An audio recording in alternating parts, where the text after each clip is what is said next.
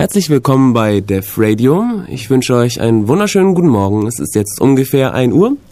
Ungefähr. Im Studio sind der Marcel. Hallo. Die liebe Ilka, die bald wieder verschwinden wird, und der Mev. Hi. Unser Thema heute, ähm, freie Spiele. Ja, es gibt halt nicht nur freie Bürosoftware oder freie Musik, wie wir sie hier spielen, sondern halt auch freie Spiele. Und viele Leute denken, ja, zum Beispiel unter Linux, da gibt es ja kaum an Spielen. Es gibt halt ein paar Mods für Half-Life oder so. Aber das war's auch. Und wir wollen euch halt natürlich das Gegenteil davon das Gegenteil beweisen. Ja, ist auch ganz wichtig. Also mir geht's immer so, dass wenn ich irgendwie ähm, zocken will und habe dann dummerweise kein Windows da, da ärgert man sich. Aber damit ist jetzt Schluss. Ähm, ja, dann kommt auch noch auf unsere Homepage. Ihr geht auf unsere Homepage auf www.defradio.de. Dort werdet ihr nämlich unseren Chat finden. Kommt rein, chattet ein bisschen oder ruft doch an. Die Telefonnummer steht auch auf der Homepage, aber ich sag sie mal für diejenigen, die kein Internet haben. Und zwar ist das die 0731 9386 299. Ja, wir haben jetzt auch schon, ich glaube im Gästebuch war das, die ersten Leute gefunden, die meinten, ja, ihr tut mir so leid, nie ruft einer bei euch an beweist den Leuten mal das Gegenteil, zeigt mal, dass ihr motivierte Def Radio-Hörer seid und ruft uns an. Genau, okay. Dann spielen wir noch ein bisschen Sound und dann geht's weiter.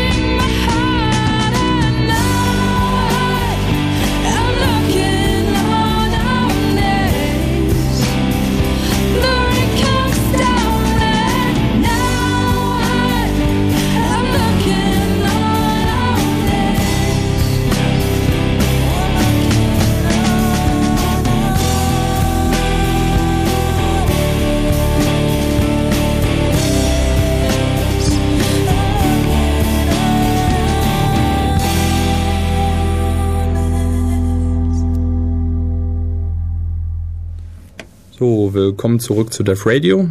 Thema heute freie Spiele. Ja, und jetzt erstmal die Frage, da hat Mev sich gerade schon verwirrt geoutet. Was wird eigentlich genau mit freie Spiele gemeint? Sind das dann Spiele, die man halt einfach kostenlos runterladen kann oder so? Also ich verstehe eigentlich unter freie Spiele wirklich freie Spiele, das heißt, da bezahle ich für nichts. Da mache ich, was ich, also ich kann die halt spielen jederzeit, wie ich möchte und ich bezahle halt einfach keinen Cent für. Und im Gegensatz dazu gibt's jetzt zum Beispiel irgendwelche Spiele so wie FIFA 2006 zum Beispiel oder sowas das kann man halt äh, schön spielen, wenn man sich's mal gekauft hat, aber man muss es halt einfach vorher einmal bezahlen. Dann gibt's so Spiele wie Ragnarök Online, die kann man halt frei runterladen, aber dafür bezahlt man dann halt, dass man auf deren Servern spielen darf, monatliche Gebühren.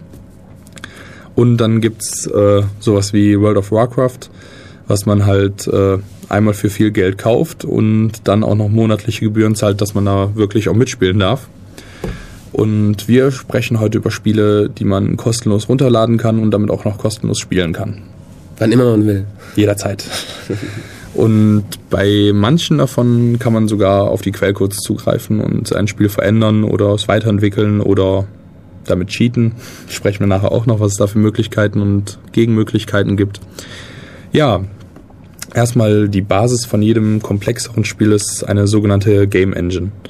Ähm, jetzt halt, was versteht man unter der Game Engine? Die kann aus ganz, ganz vielen Teilen bestehen und es muss auch nicht jedes Spiel alle Teile implementiert haben. Soweit ich weiß, kaum eins. Aber ähm, ein wichtiger Teil ist zum Beispiel die Graphic Engine. Das ist quasi das, was die Texturen lädt in Arbeitsspeicher und dann auch irgendwie darstellt, auf Objekte mappt oder so.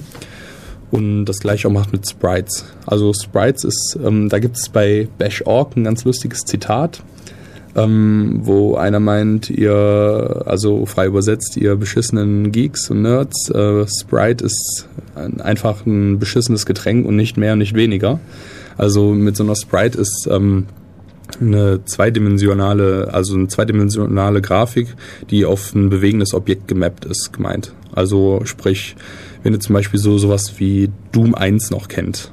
Ich weiß nicht, ob das vor eurer Zeit war oder jedenfalls da gibt's ähm, Sprites, das sind dann einfach Gegner, die halt zweidimensional sind und halt einfach rumlaufen. Das sieht man auch, wenn man sich drum dreht. Entweder schauen die einen die ganze Zeit an oder man sieht die plötzlich einfach von der anderen Seite und vorher sahen die die ganze Zeit gleich aus.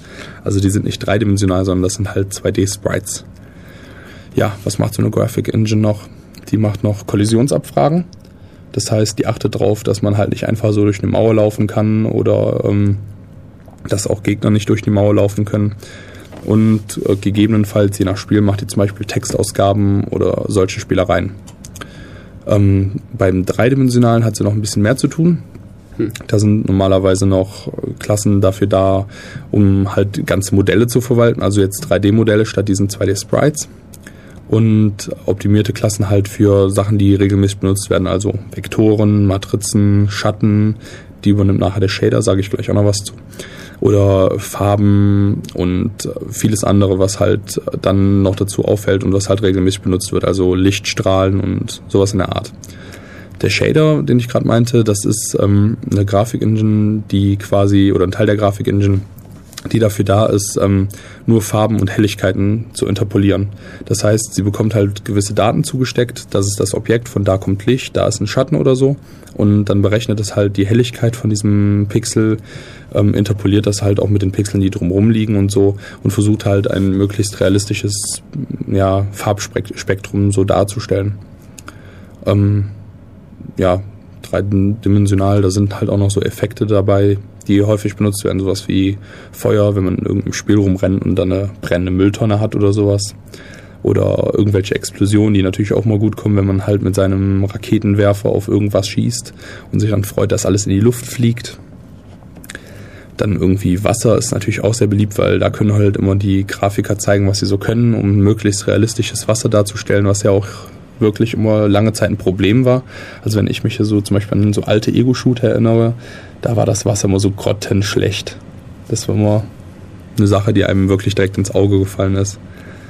Nett ist auch immer Schnee, Nebel, solche Spielereien halt. Ja, die 3D-Engine Engine oder die Grafik-Engine, die geht auch Hand in Hand mit der Physik-Engine. Ähm, die ist dafür zuständig, dass die zum Beispiel simuliert, wie Sachen richtig fallen können oder so. Also für so starre Körper, also zum Beispiel, wenn man eine Granate auf einen Berg wirft, soll die halt nicht einfach äh, da, wo sie auftrifft, halt wirklich liegen bleiben, sondern es wäre ganz nett, wenn die noch hüpft oder den Berg runterrollt oder sowas. Ähm, da wird halt einfach versucht, die Newton, Newtonsche Mechanik oder halt sowas wie Gravitation und so nachzubilden. Und dafür gibt es die sogenannte Rigid Body Physik. Das ist halt starke Körperphysik quasi, die da äh, implementiert wird. Da gibt es auch im Internet ähm, ganz viele Seiten zu, die Tutorials machen, ähm, wie man sowas am besten nachbildet, wie man sowas am besten ähm, auf dreidimensionale Objekte anwendet, etc. Können wir nachher auch noch ein paar Links zu online stellen, die man so auf die Schnelle gefunden hat. Kommen dann einfach in unsere Sendungsbeschreibung. Ja, noch eine Physikart, die jetzt sehr im Kommen ist, ähm, ist die sogenannte Ragdoll-Physik. Rag steht für, also Ragdoll heißt halt Stoffpuppe und die ist sehr umstritten. Ähm, wenn die halt richtig ausgeführt wird, dann wird halt zum Beispiel, wenn man jetzt von einem Menschen spricht, dann wird halt einfach nicht nur irgendwie ein dreidimensionales Objekt Mensch dargestellt, sondern es wird halt wirklich ähm, versucht, sowas wie ein Skelett zu simulieren. Und wenn der halt irgendwie irgendwo runterfällt, dann äh, kann er zum Beispiel mit dem Kopf irgendwo an einem querhängenden Rohr anschlagen und ähm, es kann halt wirklich nachgerechnet werden, wo ihm was bricht und das dann auch wirklich nachher auf die Darstellung angewandt werden. Und das kann teilweise wirklich sehr makaber sein, wenn dann irgendjemand irgendwo runterfällt und ein paar Sachen aneckt und dann total verformt unten auf dem Boden liegt. Und ähm, genau deswegen ist das auch ziemlich umstritten. Also zum Beispiel Far Cry wurde wegen dieser, wegen dieser Ragdoll-Physik, die sie da implementiert hatten, wurde Far Cry indiziert. Und ähm, das kann halt schon ziemlich krass aussehen. Da stoßen sich natürlich viele Leute dran an. Und weil die, also weil diese Physik-Engine ähm, einen immer größeren Wert genießt und immer wichtiger wird eigentlich, wurde jetzt 2005 im März, glaube ich, auf der Developers Conference, Game Developers Conference, wurde die PPU vorgestellt. Das ist halt ähm, nochmal ein Prozessor, der halt ähm, nur für Physik da ist quasi.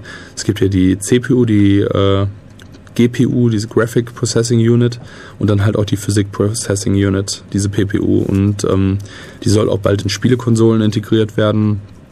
Und ähm, es sind jetzt auch schon Überlegungen da, wie man das halt wirklich am Computer dann macht. Also es wurde überlegt, das halt ähm, aufs Mainboard zu bauen direkt oder in irgendwelchen PCI oder PCI Express Karten zu verbauen oder halt auch bald ähm, direkt bei Grafikkarten dazu zu bauen. Das heißt, man hat dann eine Grafikkarte, die dann auch neben der GPU, die sie selber mitliefert, auch noch eine PPU hat, die dann auch nur die Physik berechnet. Und da hat man schon die Hoffnung, dass dann wirklich noch interessantere, ähm, interessantere physikalische Simulationen wirklich dann möglich sind. Also nicht nur vielleicht bei irgendwelchen Spielen, sondern vielleicht auch bei irgendwelchen Crash-Dummy-Tests oder sowas, dass es halt wirklich auch auf einfacheren Computer nachzubilden ist. Also ich kann mir vorstellen, dass das wirklich äh, bei der Grafik schon viel bringen könnte. Ja, ebenso wichtig ist halt auch ein guter Sound bei einem vernünftigen Spiel. So Spiele wie Far Cry haben 5 oder 5.1 oder vielleicht sogar 7.1 teilweise ähm, Sound, wo man dann halt wirklich, wenn man halt auch die richtigen Ausgabegeräte dafür hat, ähm, hören kann, aus welcher Richtung irgendwie der Gegner hustet, so wie Meth gerade, ja, der böse, böse erkältet ist. Ähm, dann kann man schon vielleicht den Gegner hören, wenn er hinter einem steht oder so. Oder aus welcher Richtung er kommt. Und das gibt ähm, alles in allem auch wieder ein viel realistischeres Gameplay eigentlich. Ja, jetzt habe ich direkt so gut so viel geredet. Ich würde sagen, wir spielen noch mal ein bisschen Musik ein, oder? Ja, ist eine gute Idee. Ich habe die Links ähm, zu diesem zu dieser Ricketts Body Physik, also ein Tutorial und noch eine andere Erklärung mal schon auf die ähm, Seite getan. Das heißt, ihr könnt auch gleich mal nachgucken. Ich wiederhole nochmal den Link, beziehungsweise wo unsere Seite liegt. Und zwar, das ist www.defradio.de. Ja. Wie immer, kommt in unserem Chat oder ähm, ruft uns einfach an. Telefonnummer im Internet.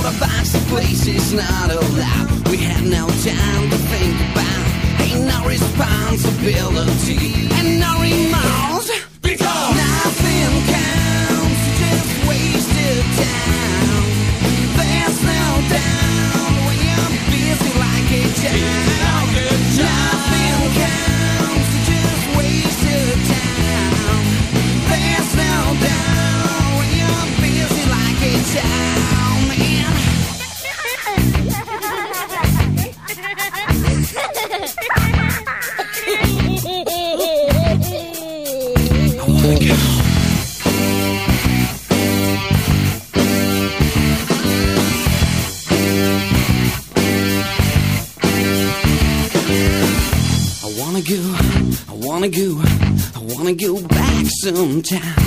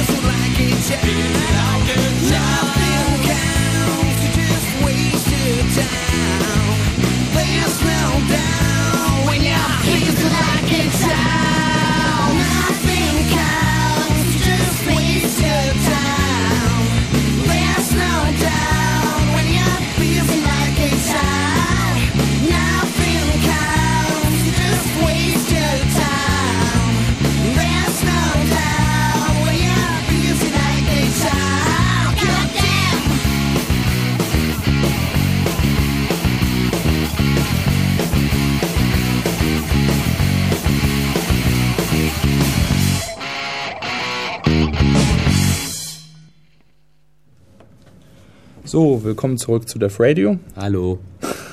Thema freie Spiele. Frei im Sinne von nicht kommerziell, kostenlos. So, ähm, gut, wo waren wir dran? Wir waren bei der Game Engine. Ja, immer noch wie Spiele eigentlich generell aufgebaut sind. Ja, was, was da halt für da sein muss. Ähm, zum Beispiel eine KI ist bei vielen Spielen vonnöten. Sollte dabei sein, ja. Kann vorteilhaft sein. Ich habe gleich auch noch ein Spiel für euch, wo sie wirklich vorteilhaft wäre und wo es die einfach noch nicht gibt. Aber da komme ich noch zu.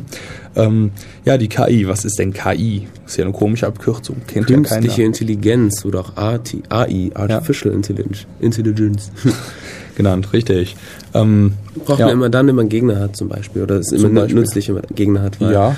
Man, äh, sonst gibt es so kleine Tricks, zum Beispiel wie ähm, der Computergegner läuft immer hinterher, immer hinterher und man versteckt sich hinter der Säule dann so, dass der Computergegner hängen bleibt und dann geht man um ihn herum und ballert ihn ab oder sowas. Zum Beispiel, aber es wird ja schon eine gewisse künstliche Intelligenz benutzt, gebraucht, dass der, Leu- äh, dass der dir überhaupt hinterherläuft eigentlich. So. Ja, das, ja, stimmt, das ist auch relativ einfach. Wobei es dann auch ziemlich gute Intelligenzen gibt. Ja. Ich weiß dummerweise nicht mehr welchen Spielen, aber es gibt dann teilweise solche, ähm, bei denen die Gegner ähm, auch in Deckung gehen und ähm, wo ähm, Computergegner zusammenarbeiten. Das heißt, einer geht in anderen Deckung, der andere versucht dich von hinten zu erwischen und während Oder der andere dich im Beschuss Spieler hält. und lernen Und, teilweise auch und schleichen und solche Sachen. Da gibt's dann schon ähm, AIs, die echten Spielern schon fast hinten so nahe kommen, sagen wir mal so. Ja, besonders zum Beispiel, ich bin einfach grottenschlecht in sowas und ich verliere im Easy Mode bei Quake verliere ich. Also bei mir gehört nicht viel dazu, eine äh, AI zu schreiben, die mich schlägt. Wo, wobei, was, was auch ganz oft ähm, hilflich für einen Spieler ist zum Beispiel, ist, ähm, also ich kenne es von, von alten Spielen so, dass die AI sich immer gleich verhalten hat. Das heißt, der Gegner hat immer da angegriffen, zum Beispiel, auch wenn, wenn er eigentlich wissen sollte, dass da irgendwie die beste Verteidigung ist oder sowas. Ähm, daran sollte man vielleicht auch denken, dass man da die AI trimmt, dass sie nicht immer ähm, die gleichen Fehler macht, so nach dem Motto. Aber das war schon mit Lernen, was du angesprochen hast. Hurz meinte gerade auch im IRC, dass ähm, Far Cry und 4 von der KI her sehr gut seien. Also von Far Cry, da hört man eh sehr viel. Ähm, wenn man so mal so ein bisschen rumsurft, das scheint wohl viele Maßstäbe gesetzt zu haben, aber ich kenne es nicht. Ich, glaube, das, ich glaub, das war auch Far Cry. Das war doch das Spiel, wo man Auf so einer so, Insel ist so, so, so. ein Shooter war das und da konnte man schleichen. Wenn man sich hingelegt hat, ähm, hat man besser schießen können, weil man nicht unnötig äh, gezappelt hat, glaube ich, und solche Sachen. Also wenn es das war, dann ist eine sehr vage Beschreibung. Dann kannst du ja mal Ja im Chat sagen. Ja, die haben schon geantwortet, bevor du die dazu aufgefordert hast. Ja. also Far Cry fand ich die ähm, KI sehr Und Half-Life 2. überwältigend. Aber das ist ja eigentlich nicht interessant für uns, weil das sind ja so doofe kommerzielle Spiele. Hm. Och.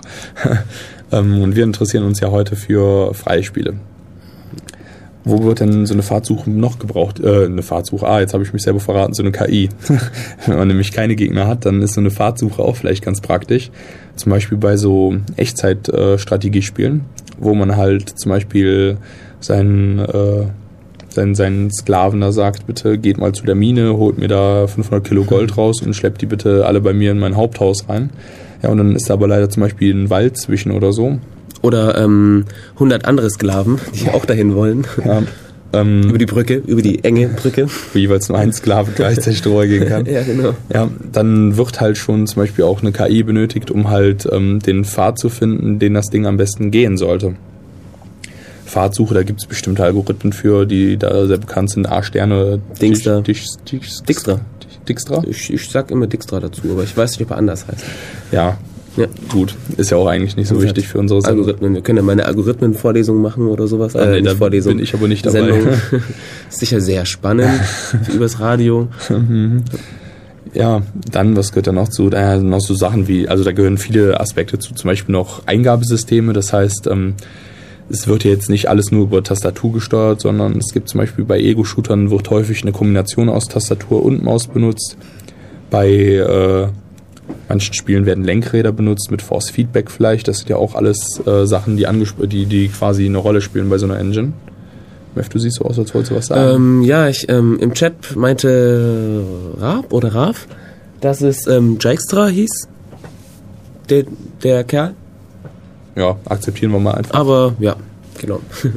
Ja, ähm, aber man kann halt sowas auch fremdgestalten. Also zum Beispiel ein Spiel, was wir, was ich nachher noch ein bisschen ansprechen werde, ist Tux Racer. Und ein Bekannter war mal bei mir und hat äh, so eine coole 720 Grad Maus mitgebracht. Das sind diese Dinger, ähm, wo man in, wo man so quasi so einen Knubbel hat, den man in sämtliche Richtungen drehen kann. Man kann hochziehen, runterdrücken, links, rechts, neigen und weiß der Teufel eine was. Maus zum Knautschen, Ziehen, Drehen. Ja, quasi. Streicheln. Ja, stimmt. Das sind halt, ähm, die sind halt bei Cut sehr gebräuchlich, also so, also so Modell machen und da kann man die Dinger dann halt schön rumdrehen und an sich ranziehen und wieder wegschieben und alles halt mit dieser Maus. Und der hat die halt irgendwie günstig bei Ebay bekommen und wir haben die dann halt mal einfach bei mir an den Rechner angeschlossen und halt äh, Tux Racer damit gespielt. Was auch ganz interessant, war ein sehr nettes Gefühl. Aber eindeutig nicht dafür designt. Ja, was ist noch wichtig? Ähm, richtig interessant werden Spiele meines Erachtens erst, wenn man sie mit anderen Menschen zusammenspielen kann. Sprich in Netzwerken. Richtig. Oder halt, ja, übers größte Netzwerk des Internet. So, muss ja nicht nur auf LAN sein. Ähm, und was auch sehr beliebt ist, ist Scripting. Das heißt, Leute können sich ihre eigenen Modif Modifikationen dafür schreiben, Mods genannt, oder irgendwelche Level dazu skripten oder, oder, oder sich eigene Waffen bauen, weiß der Teufel was. Gibt ja viele Sachen, die dazu gemacht werden können. Haben inzwischen auch relativ viele Spiele, so wie ich das sehe, jedenfalls von den neueren und größtenteils auch von den kommerziellen. Die haben teilweise sogar eigene Skriptsprachen implementiert. Also es gibt zum Beispiel für, war das für Quake? Gab es, glaube ich, Quake C oder so hieß das. Das ist so eine vereinfachte C-API, ähm, so an C angelehnte Sprache mit einfacher API, um halt äh, da so ein bisschen modden zu können. Naja, und da gehören auch viele Sachen mehr zu, aber das sind so, so eine Game Engine, das sind eigentlich so die wichtigsten Punkte, die wir jetzt angesprochen haben, denke ich Das mal. sind schon relativ viele. Wir haben jetzt schon fast eine halbe Stunde gebraucht, um mal die Sachen aufzuzählen. Ja. Ähm, ja, es gibt diverse freien Engines. Und Es kommen auch langsam zu der freien Ecke, würde ich glaube ich sagen, Ja. von den ganzen Spielen. Wir können vorher noch ein bisschen Musik spielen. Ja, da, so, so ein paar Leute haben ja auch gerade schon angesprochen, oder Shiovan war das, glaube ich, der das, äh, der Second Life angesprochen hat und unter kommerziell eingeordnet hat. Wir haben es nicht ganz unter kommerziell eingeordnet, aber das werden wir deswegen nachher auch noch ansprechen. Oh, eine Sie, eine Sie, es tut mir leid, es tut mir leid. Jetzt vergraule ich auch noch unsere wenigen weiblichen Hörer. Ja, gut. Ähm, sprechen wir nachher noch an. Reden wir noch ein bisschen drüber. Gut. Wir sind jetzt Okay. in der freien Ecke. Ähm, ja, freie Engines. Da gibt's ja auch so ein paar. Zum Beispiel sehr bekannt ist die Quake-Reihe. Ja, das hat man nämlich auch unter Linux. Ja, ähm, das ist auch einfach so. Ähm, ID Software, eine sehr, mir sehr sympathische Firma allein dadurch. Ähm, Allein dadurch, weil sie Quake und Doom gemacht hat. Ja, und weil sie es frei gemacht haben nachher. Ah, okay. Die, bei denen hat sich halt so eingebürgert, ähm, dass die ein Spiel schreiben, das dann gut verkaufen und ein paar Jahre lang laufen lassen und dann aber auch die Engine offenlegen, so dass halt äh, andere Leute gucken können, wie haben die denn diesen coolen Effekt dahin bekommen und wie haben die das alles so performant gehalten. Ähm, wobei ich muss zum Beispiel sagen, ich fand Quake 3 sehr performant. Das lief immer auf meinem alten Rechner, lief das äh, relativ flott.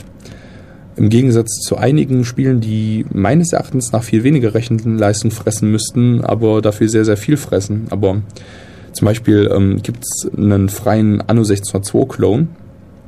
Er heißt Open Anno. Den habe ich mal so circa drei Minuten angetestet und dann leider als für mich unbenutzbar abgeschrieben, weil das auf meinem Rechner tierisch geruckelt hat und ich weiß noch, Anno 16.2 lief noch mit dem Rechner, den ich hatte, den ich davor hatte und der war deutlich langsamer. Also ich weiß nicht, was die Leute da gebaut haben, aber es ist einfach grottenlangsam gewesen. Deswegen, hm. gut, Quake war immer relativ schnell und die haben die Engine offengelegt und daher sind auch viele Sachen auf der Quake Engine basierend. Ähm, dann gibt es zum Beispiel noch GLFW. Das ist ähm, auch eine sehr schnelle Engine. Ähm, ja, da kann man eigentlich nicht viel zu sagen. Wenn euch die interessieren, schaut sie euch mal an. Es gibt noch zum Beispiel Fifth Engine oder so oder Fifth Engine oder wie das ausgesprochen werden soll.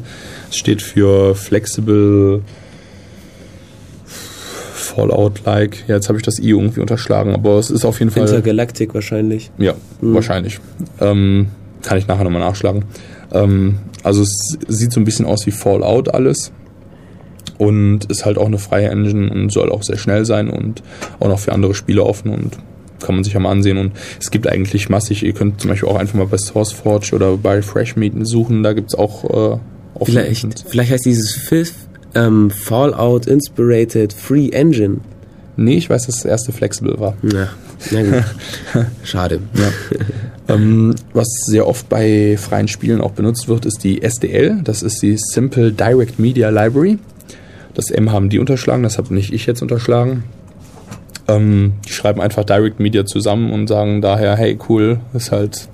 Ah, Flexible Isolike Fall äh, Flexible Isolike Fallout nochmal. Flexible Isometric Fallout like En- Engine, also eine flexible isometrische Fallout artige Engine. Genau, das heißt es. ja. Entschuldigung, wenn ich dich unterbreche. Nee, das ist schon okay. Die Leute haben auch schon geschrien, ich soll bei Wikipedia nachgucken, aber ähm, leider, moder leider moderiere ich so ein bisschen nebenbei und dann ist es auch immer schwierig, währenddessen auf den Seiten rumzuhacken und dann einfach mal drei Minuten nichts zu sagen, weil man gerade nach so einer Abkürzung sucht.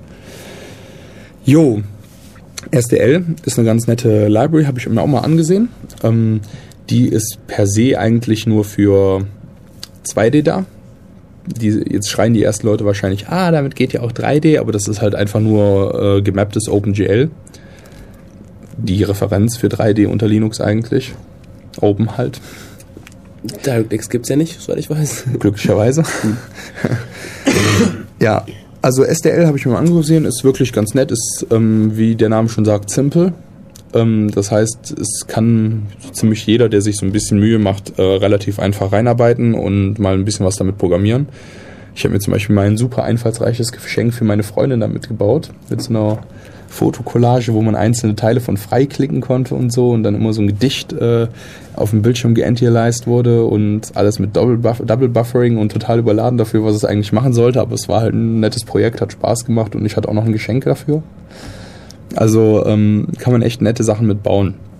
wenn ihr euch für Spieleprogrammierung interessiert, würde ich euch wirklich empfehlen, damit vielleicht auch mal anzufangen, wenn ihr euch erstmal auf 2D beschränken wollt. Und ähm, mal guckt, was damit so anzustellen ist, weil da gibt es ein paar wirklich nette Features. Aber das ist halt ähm, jetzt keine ähm, Grafik-Engine in dem Sinne, sondern das ist halt eher eine, ein Mapping. Schnittstelle. Ja, eine Schnittstelle, eine API für, Ja. zu, für, für halt Darstellung. Grafiken machen. Richtig. Also da habt ihr zum Beispiel nicht sowas drin wie bewege mein, äh, meine Sprite nach links oder bewege meine Sprite nach rechts, sondern ihr müsst dann halt wirklich darauf achten, dass ihr die alte Sprite löscht und äh, die neue dann irgendwo einen Pixel weiter links hinzeichnet oder so. Hm. Ob Kollisionsdetection und sowas schon dabei Nein, ist? ist nicht Keine dabei. Ahnung. Okay. Also ich habe mir mal eine eigene geschrieben und das versucht alles mal so ein bisschen hinzukriegen. Also das ist nicht besonders schwierig eigentlich. Besonders wenn man es halt 2D hält. 3D wird Kollisionsdetection wahrscheinlich schon deutlich schwieriger. Naja, werden. wenn man als, als Objekte nur Würfel hat, ist es nicht so schwer. Ja, hm, ne? ja.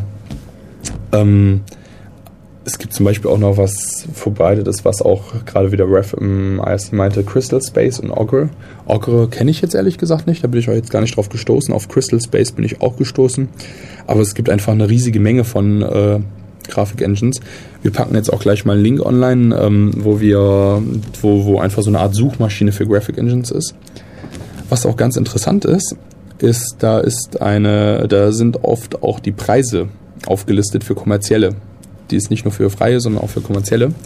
Und die Preise, die sind wirklich abgedreht. Also ähm, es ist halt nichts Besonderes da halt für die Benutzung, für eine Lizenz, dass man die halt in seinem Spiel verwenden darf, mal so 45.000, 50.000 Euro, nee, Dollar hinzublättern.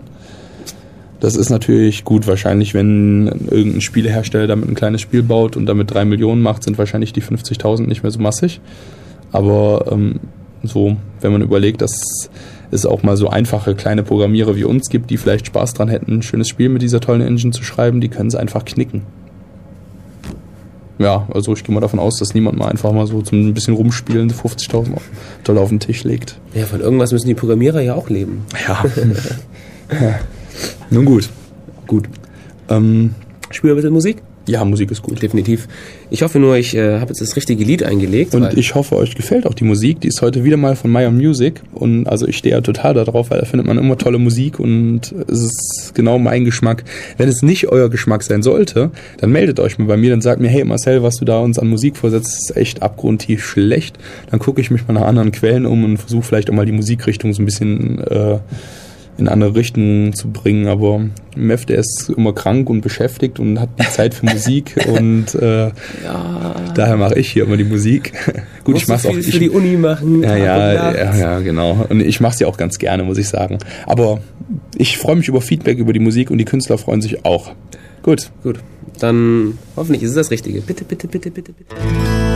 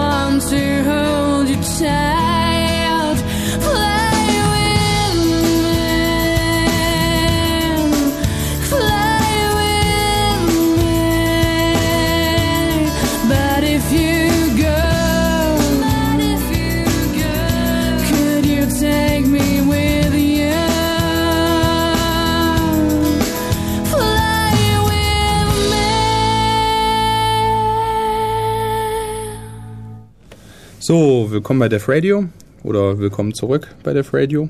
Folge 55, freie Spiele. Ähm, weitere Informationen könnt ihr euch auf unserer Webseite angucken, auf www.defradio.de zusammengeschrieben. Ja, ihr könnt genauso gut hier anrufen oder bei uns in den IRC kommen, der auch auf unserer Seite verlinkt ist. Die Telefonnummer übrigens von unserem Studio ist die 0731 9386 299. Das macht Mev so gerne. Ja, ich liebe es. Und ich wiederhole es auch gleich nochmal. Die 0731 9386 299. Genau. Ja, ähm, im IRC hatten wir gerade auch noch so eine kle- kleine Diskussion. Ähm, da meinte auch jemand, dass bei vielen großen Engines ähm, es nicht, gar nicht erlaubt sei, die Preise rauszugeben. Dass, ein Schwei dass es da so eine Schweigepflicht gibt, einen Vertrag, der die das Schweigen, äh, der zum Garantiert. Schweigen, ja, der, genau, der ist garantiert. Ähm, gut, kann gut sein, weiß ich nicht. Aber da waren auf jeden Fall auf der Seite standen, bei ein paar Engines standen die Preise und ich glaube nicht, dass sie sich die unbedingt aus den Fingern gezogen haben. Also, Ja gut, ich kann mir auch gut vorstellen, dass die Preise nicht mehr gleich sind, dass man halt... Ähm, ja, dass das auch vielleicht nur irgendwelche Schätzpreise waren, dass die wirklich nicht genau 45.000 bezahlen, sondern vielleicht 45.143 oder so. ja, oder auch nur ein paar tausend, wenn sie einen guten Deal haben oder so. Ja, So Gewinnbeteiligung und sowas. Naja, keine Ahnung. wer weiß. Es sind auf jeden Fall nur Richtwerte. Ähm, Ich wollte mir auch davon keinen kaufen, sondern es fiel mir halt einfach nur direkt ins Auge, dass das äh, ein Be Be- Betrag mit ziemlich vielen Nullen war. Na gut, ähm, war auch nicht unbedingt, ich glaube, ich habe auch nicht bei den richtig bekannten Engines nachgeguckt, sondern ich habe da halt mal so durchgescrollt und da ist mir dann bei irgendwelchen, die ich gar nicht kannte, ins Auge gestochen. Wobei das nichts heißen muss, weil ich kenne nicht so viele. Gut, ähm, sprechen wir mal ein paar Spiele an. Ja, Haben wir uns lang genug drumherum gedrückt. Code Ähm, Red, Alien Arena. Jo, das ist äh, für mich so eins der Vorzeige-Ego-Shooter ähm, für Linux. Das ist Open Source und ähm, das sieht zum, also das erinnert mich sehr an Quake 3 Arena. Das ist äh, grafisch ja auch ganz gut gehalten. Also ich finde Quake 3 Arena ganz gut gemacht. Sieht halt nicht grottig schlecht aus und ähm, sieht halt alles sehr schön spacig und es ist alles sehr schnell gehalten. Und das ist bei Code Red Alien Arena auch. Die Gegner sind, wie der Name schon sagt, größtenteils oder vielleicht alle, soweit habe ich noch nicht gespielt, sind alles Aliens. Die sehen richtig cool aus. Die sehen, also mich erinnern, die kennt ihr vielleicht den Film Mars Attacks. Kennst du den, Meth? Ja, richtig. Und die, die Aliens sehen da genau so aus. Leider platzt ihnen nur nicht der Kopf. Und es gibt halt keine Waffe, die Tom Jones heißt. Aber äh, sieht nett aus und ich schieße immer wieder gerne auf solche Dinger. Und da gibt's halt auch sehr spacige Waffen, irgendwelche blauen Plasmakugeln, die da rumfliegen und so. Also wie zum Beispiel bei Quake oder Doom oder so. Ja. Ähm, ich glaube, eben wurde auch schon mal angesprochen, Cube, glaube ich, meine ich, denke ich. Ist der Cube?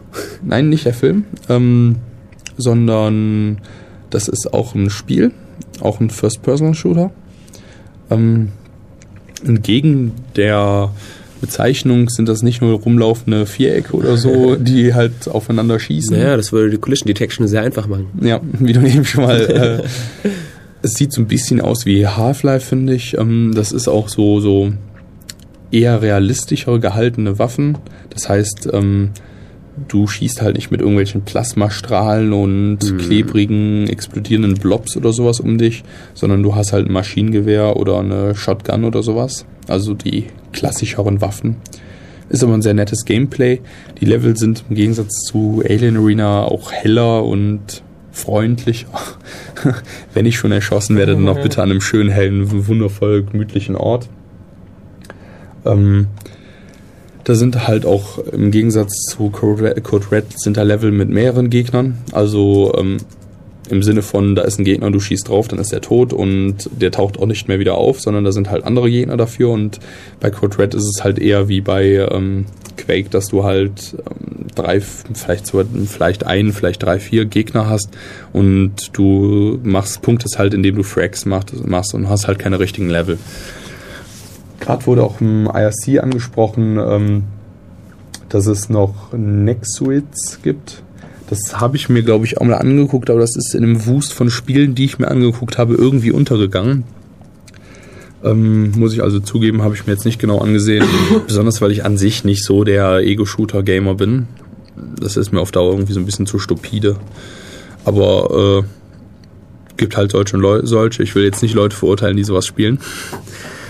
Gut, ähm, was auch gerade noch zu Cube angemerkt wurde, ist, dass man da halt im laufenden Betrieb sein Level verändern kann. Wenn ich das jetzt richtig gesehen habe, so aus dem Auge heraus. Äh, ja, das meinte Rev auch wieder. Gut, ähm, sprechen wir mal über ein anderes Spielgenre, oder? Ähm, ja, Dark Prolo, nein, Dark Oberon. Oberon, ja. Ja. Das, das finde ich total cool, das Spiel. Das ist leider noch nicht so weit, aber ähm, also es ist halt so ein Studienprojekt von so ein paar Prager Studenten. Ich glaube, sechs waren das. Die haben es 2003, wenn ich mich nicht irre, angefangen und ähm, das ist halt ein Echtzeitstrategiespiel. So ein bisschen wie Warcraft 2 wirkt's. Und ähm, Zweidimensional? ja. Ähm, wobei das halt auch so, zum Beispiel Age of Empires 2, sowas, also so ein zweidimensional, das sieht halt so, so ein bisschen nach 3D aus, aber ist eigentlich 2D. Ähm, die haben eine super tolle Grafik, finde ich. Also die ist echt bemerkenswert, weil die einen ganz neuen Weg dafür eingeschlagen haben, ihre Objekte zu designen. Ja, also extrem liebevoll. Ja. Mev belustigt sich gerade über meine, äh, meine Aufschriebe. Aufschriebe zu der Sendung, obwohl Mev selber gar keine gemacht hat. Ich war ja auch krank, lag Ja, im Bett ja, mit ja, ja. Wärmeflasche und hab mich Ja, hingezittert. ja, und dann macht man sich aber nicht über Fremde lustig. Gut, ähm, extrem liebevolle Grafik, ja. Die Idee finde ich nämlich echt klasse und das habe ich vorher auch noch nirgendwo gehört. Die Leute, die das Spiel gemacht haben, haben sich halt im Supermarkt einfach mal so zwei Kilogramm Knet oder so gekauft und haben sich halt Bäume und Soldaten und Häuser und so, haben sich halt alles zurechtgeknetet und haben die äh, ihre, äh, ihre Knetobjekte dann halt digitalisiert und das Spiel so eingebaut. Und das sieht wirklich, wirklich klasse aus. Also ähm, man fühlt sich halt wie in so einer Plastik-Knetwelt. Die Bäume sehen halt alle so aus, als würden die schmelzen, wenn man halt eine Flamme drunter hält und ähm, es sieht halt auch ziemlich toll aus, wenn sich solche Gegner gegenseitig schlagen und so ein Knethaus Feuer fängt oder so. Ähm, es wurde auch gerade eben im Chat nochmal ganz kurz gefragt, ähm, wie nochmal diese komische Knüppel 100 irgendwas Grad Maus hieß. Was war das Ding? Eine 720 Grad Maus war das. das Nennt man die Dinger so? Ich glaube schon, ja. Also 720 Grad Maus in den ich, Chat. ich bitte. kann mich nochmal, äh, wenn die Person irgendwie mir irgendeine Möglichkeit gibt, ihr nochmal Bescheid zu sagen, dann kann ich mich auch nochmal genau erkundigen, was das für ein Ding war und kann ihr nochmal einen Produktlink oder so schicken. Oder Ja. Fotos oder so. Ähm, also es ist halt eine Maus, wo da hat man halt keine normale Maus mit Mausrad oder sowas, sondern man hat halt wirklich einfach so einen Mopf da sitzen. Gibt es eigentlich ein Wort für so einen Knubbel? Ich, ich, ich dachte, ein Mopf hätte Beine. Was? Was ist ein Mopf? Ja, so, so ein Knubbel halt. So ein, Knubbel. Ist der irgendwie angebracht? Irgendwo? ja, der hat, das ist einfach, ähm, stell dir mal vor, du hast so, so einen alten Joystick und dann presst du den quasi äh, zu einer relativ runden, gleichmäßigen, kleineren Fläche. Ei? Nein, nein, nicht rund, sondern so, also so flach halt. Zylindrisch. Ja, zylindrisch, genauso. Ja, und ähm, der ist halt auf so einer Matte, würde ich nicht sagen, aber so wie eine Handballenauflage bei der Tastatur angebracht. Man kann halt gerade von oben drauf drücken, man kann das Ding hochziehen, man kann es halt neigen, nach vorne, hinten, links, rechts, in alle möglichen Ah. Richtungen. Cool. Also ist halt eigentlich für Cut und sowas da. Gut, ähm, ja, wo waren wir dran? Äh, ach ja, hier hat noch jemand, äh, Raf war es nochmal, hat Glest vorgeschlagen. Das ist auch ein Spiel wie Dark Oberon, ähm, auch dreidimensional. Also nicht auch, sondern es ist dreidimensional im Gegensatz zu Dark Oberon auch Echtzeitstrategie. Ähm, habe ich mir auch nicht angesehen, weil ich habe schon so viele Spiele vorbereitet und ich wollte euch jetzt auch nicht mit 5000 Games erschlagen eigentlich. Gut, Glest kann man sich auch noch angucken, findet ihr bestimmt bei Google, ansonsten ich kann auch nachher noch den Link reinposten.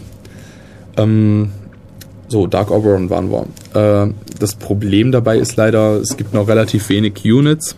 Ähm, also es gibt halt so, so ein paar Erweiterungen, aber im Ganzen gibt es eigentlich nur eine, äh, so eine Kaserne mehr oder weniger und einen Wachturm und so, so ein Hauptgebäude und ähm, das war es größtenteils auch schon, wenn ich mich. Ja, es gibt noch Farmen. Es gibt auf jeden Fall sehr, we äh, sehr wenige. Größtenteils nur irgendwelche Erweiterungen auf alte Dinge und äh, viele, also viele Units gibt es da noch nicht, aber ich hoffe, dass das noch weiterentwickelt wird, dass da noch ein bisschen was kommt. Schauen wir mal. Man kennt ja Studenten, die nehmen sich gerne mal eine Auszeit. Die haben nie was zu tun, sitzen den ganzen Tag nur rum, schlafen ewig, du kannst auch ein paar Spiele programmieren. Richtig. Mhm.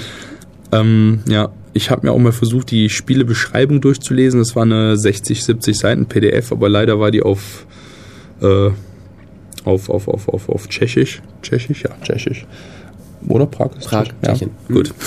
äh, und daher habe ich so quasi nichts verstanden, aber die hatten schöne Screenshots dran. Gut. ähm, was ich eben auch schon angesprochen hatte, ist, die haben einfach die äh, KI für die Gegner weggelassen. Das heißt, es gibt halt einfach noch keine Gegner. Man kann zwar einfach im Singleplayer-Modus spielen, aber dann spielt man halt alleine. Mhm. Das ist irgendwie langweilig. Also man kann sich halt eine tolle, florierende Wirtschaft aufbauen, wo halt kein anderer mit interagiert, aber das ist nicht so richtig spannend. Das heißt, das Spiel lebt momentan noch vom Multiplayer-Modus.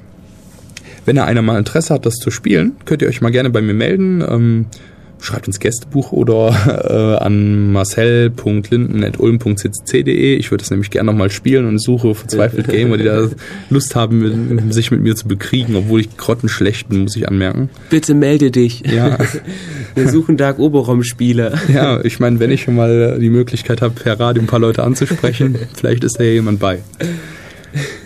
Gut, ähm, ja, und das, die haben die KI fürs Pathfinding, die könnte auch noch verbessert werden. Der findet zwar überall hin, wo man den hinschickt, aber leider läuft er halt manchmal quer über die ganze Welt, um da hinzukommen. Aber es ist auf jeden Fall schon mal lustig, spielerisch, ganz nett und naja. Gut. Was gibt's noch? Super Tux. Super Tux fand ich cool. Das war sehr fesselnd. Mhm. Das ist so wie Super Mario auf dem SNES. Ähm, es fesselt tierisch. Es gibt da so die gleichen Items, also so, da gibt's halt zum Beispiel keinen Pilz, den man nimmt, um groß zu werden, so vom Pinguin zum großen Pinguin, sondern da gibt's halt, ja, es sieht für mich aus wie eine Schneekugel, vielleicht soll das auch ein Ei sein, sowas in der Art. Ähm, und dann gibt's halt, statt dieser Feuerblume gibt's halt so eine Eisblume, die der Pinguin hat. Und ja, sieht auch ganz liebevoll gemacht aus. Der Pinguin, wenn er halt noch klein ist, sieht er wirklich richtig fett aus, so ein fetter, hüpfender Knubbel. Und ja, wenn er groß ist, sieht er schon so ein bisschen nach einem Tux aus. Ähm, das Spiel hat nicht so viele Level, aber es gibt da noch so ein paar Speziallevel und es gibt auch einen Level-Editor dazu könnt ihr ein paar Spiele machen, äh, ein paar Level machen, wenn ihr euch das interessiert und die veröffentlichen. Ich spiele auch gerne durch. Supertux ist nämlich ziemlich spaßig. Kann ich euch nur empfehlen. Ja, jetzt kommen wir zu einem meiner Lieblingsspiele eigentlich. Ähm, das muss so, sich so anhören, als sei ich ein übler Gamer. Eigentlich spiele ich kaum, aber mich hat das in letzter mm. Zeit so hm. fasziniert, dass ich mir dachte, hey, da musst du mal ein bisschen üben und gucken und dann eine Sendung drüber machen. Ähm, ja, das Spiel, wo wir waren. Ähm, war Bisett-Fleck heißt es. Man, ist ein hüpfender, fröhlicher, schießender, schießender Panzer. Panzer. Ja, das fröhlich kann man nicht unbedingt erkennen, aber man ist ein hüpfender, schießender Panzer. Besonders das Hüpfen finde ich sehr cool, weil man springt auch ungefähr so, ich würde schätzungsweise sagen, sieben, acht Panzerhöhen hoch mit diesem Panzer. Boing, boing, ja, so boing. richtig boing, boing ist es. Ähm, das hat einfach einen genialen Multiplayer-Modus, der macht einfach unglaublich viel Spaß und es gibt auch eine Serverliste mit vielen Online-Servern. Ähm, also das Spiel ist folgendermaßen. Man sucht sich halt eine Farbe aus und dann steuert man halt diesen Panzer und fährt halt herum oder hüpft herum und schießt andere Panzer, die halt nicht von seiner eigenen Farbe sind, ab. Dafür bekommt man halt einfach Frag Points. Und um das noch so ein bisschen interessanter zu gestalten, gibt es da Flags. Das sind einfach weiße Flaggen, die überall rumstehen. Man kann halt drüber fahren und dann bekommt man diese Flaggen. Man hat halt immer eine Flagge gleichzeitig Und diese Flaggen verleihen einem irgendwelche Kräfte oder Nachteile gibt's auch. Es gibt Man auch hat immer eine Flagge gleichzeitig. Ja, also maximal eine Flagge. Also, ah, Ja, ihr wisst klar. doch, was ich meine. Ja. Ja, ich habe ich hab die meisten Spiele nicht vorbereitet. Das heißt, äh, ich nutze immer jede Gelegenheit, meinen Senf dazu zu geben, wenn ich nicht zu den Spielen sagen kann. Und mir über die Finger zu fahren, ja. So ungut. Ja. ähm, da gibt's also wirklich tolle Flex. Da gibt's zum Beispiel, dass man, also standardmäßig hat man halt einfach auch so einen farbigen äh, Bobble, der da halt rumfliegt und ähm, auch an Wänden abprallt, was das Ganze auch sehr interessant macht. Also der prallt halt eine gewisse Zeit an Wänden ab. Und so kann man auch schön um Ecken schießen und Leute total verwirren. Und ähm, dann gibt es da zum Beispiel noch Shockwave, dann hat man so eine riesengroße äh, Welle, also nicht Welle, so eine, tja, wie sieht das aus? Halt Shockwave, wie, wie man sich das halt so, so eine Schockwelle vorstellt, ja. Ähm, dann gibt es zum Beispiel einen Laser, der halt eine unbegrenzte Reichweite hat, was sehr problematisch sein kann, weil der reflektiert auch.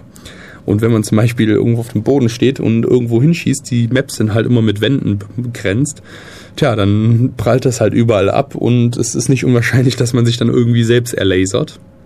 Zusammen meist mit drei, vier anderen Gegnern, die auf dem Boden rumstanden. Aber es gibt zum Beispiel so ein paar Pyramiden, die da so rumstehen. Es ist so Pyramiden, so eine Mischung aus Pyramiden und Obelisken. So kleine Py- Pyramiden sind es. Und da prallt es zum Beispiel ab und fliegt es in den Himmel und dann ist der Schuss halt zum Glück weg. Zum Beispiel. Ähm, ist aber auf jeden Fall sehr interessant. Solltet ihr mal gespielt haben. Multiplayer-Modus ist unglaublich fesselnd und ist glücklicherweise auch nicht sehr ressourcenfressend. Das heißt, es läuft zum Beispiel auch auf meinem, Spiel, äh, meinem Rechner. Da gilt auch wieder, wenn ihr Lust habt zu spielen, meldet euch bei mir. ich bin dabei und ich werde Mev bestimmt auch überreden, dass der mitspielt. Ja, ja. Wenn er mal gerade nicht krank ist und Zeit hat, neben einem schwierigen Studium und so. Toll, von so vielen tausend Leuten Mitleid zu erhaschen, macht echt Spaß im Radio. Mir geht's Ja. so schlecht. Oh. Schick mir Blumen und so ein Zeug. Ja. Okay, Gut, äh, Musik. Musik, Musik, Musik. Ja. Okay, dann stimmt die Musik.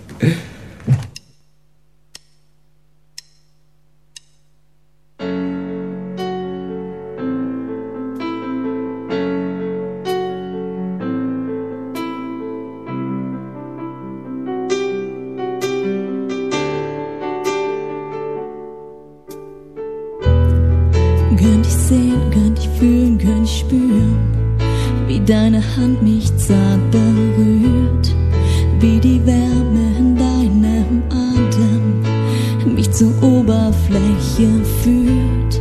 Und ich weiß, du bist immer da, seit das Ganze damals geschah. Doch ich weiß, ich bin nicht allein könnt ich dir noch näher